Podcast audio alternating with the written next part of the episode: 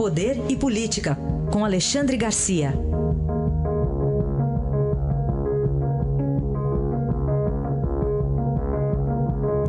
Alexandre, bom dia. Bom dia, Raíssa. Começamos com a votação de ontem lá no Supremo, apertada para o caso agora, então, do que o Supremo decidiu, para um parlamentar ser afastado, tem que ter o aval da casa a qual ele pertence. Constituição protege o mandato, porque o mandato é do povo que conferiu o mandato ao seu representante. Né? O Supremo não poderia decidir diferente. Agora, houve uma tentativa aí, eu ironizaria dizendo uma tentativa de refundação do Estado de Direito, né? refundação da Constituição, refundação do devido processo legal, refundação da lei, refundação de tudo, mas foi adiado, felizmente. Né? Aplausos para Carmen Lúcia que, que desempatou. Tem muita gente que não está entendendo isso, não está entendendo que o, o, o, o Supremo protege o seu próprio voto, o voto do eleitor, o voto do mandante. Né? Teve lá uma bancada do terror, eu quero dizer terror dos jacobinos, né? mas prevaleceu o juízo e o bom direito, mas foi por pouco. Né? A gente viu lá o relator Faquim querendo manipular e constranger a presidente Carmen Lúcia, né? meio infantil, meio de má fé, meio primário, meio agindo como se o, os outros votantes fossem meio retardados. Né? Uh, enfim, o decano, porque no fim foi uma Babel, né?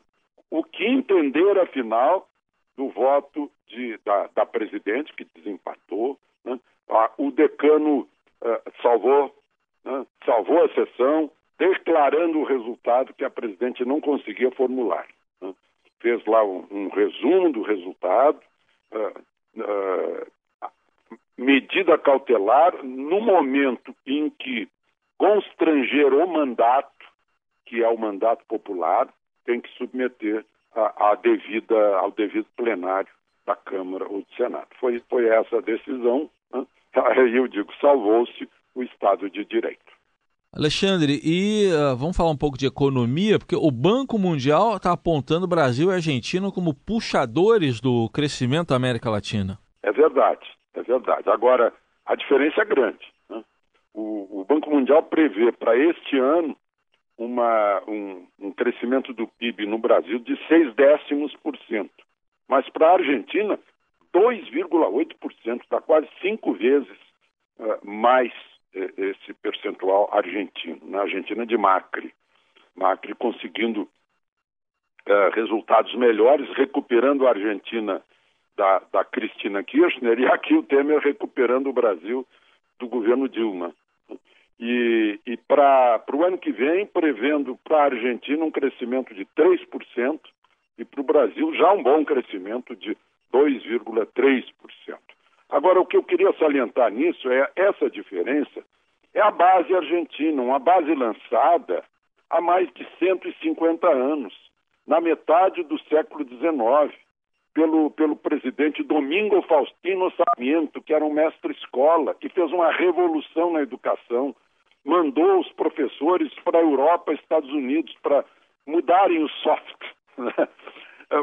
Mudarem a cabeça. Não, a Argentina deixou de ser um país essencialmente agrário, colonial, atrasado para ser um país moderno, tanto que Buenos Aires, no início do século passado, já tinha um porto que rivalizava com o de Nova York, já estava construindo metrô. Né?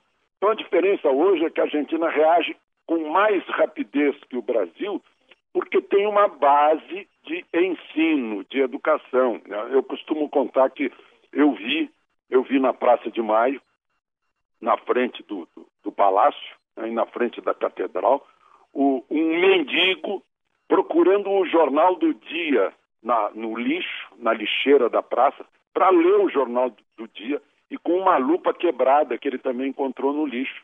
Mas na cultura dele a necessidade de acompanhar o dia a dia da nação, né? Uhum. Então é uma coisa que se aprende em casa, se aprende na escola e faz a diferença entre argentinos e brasileiros.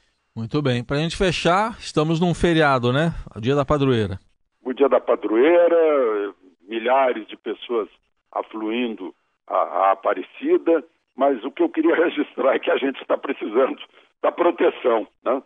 Mas é, só proteção não adianta, né? Como eu citei o bispo, o arcebispo outro dia aqui, dizendo que há uma, um, uma consciente desconstrução da família que deve ter algum motivo para isso, né? enfraquecer a célula base da nação. Né? Como a gente sabe, a, nas nações fortes, as famílias são fortes.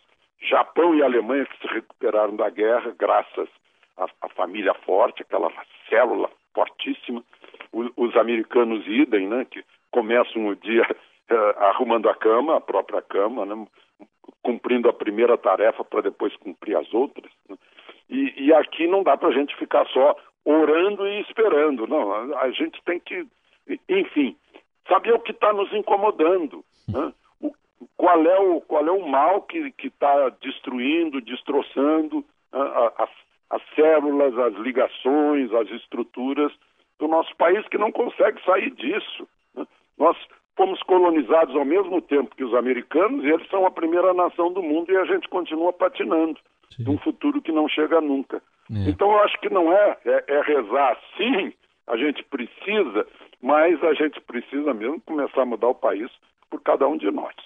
Orar e vigiar, né? Orar e vigiar. É, é verdade. Tá é bom, verdade. Alexandre. Até amanhã, então. E trabalha também. E trabalha também. É isso aí. Até amanhã. Até amanhã.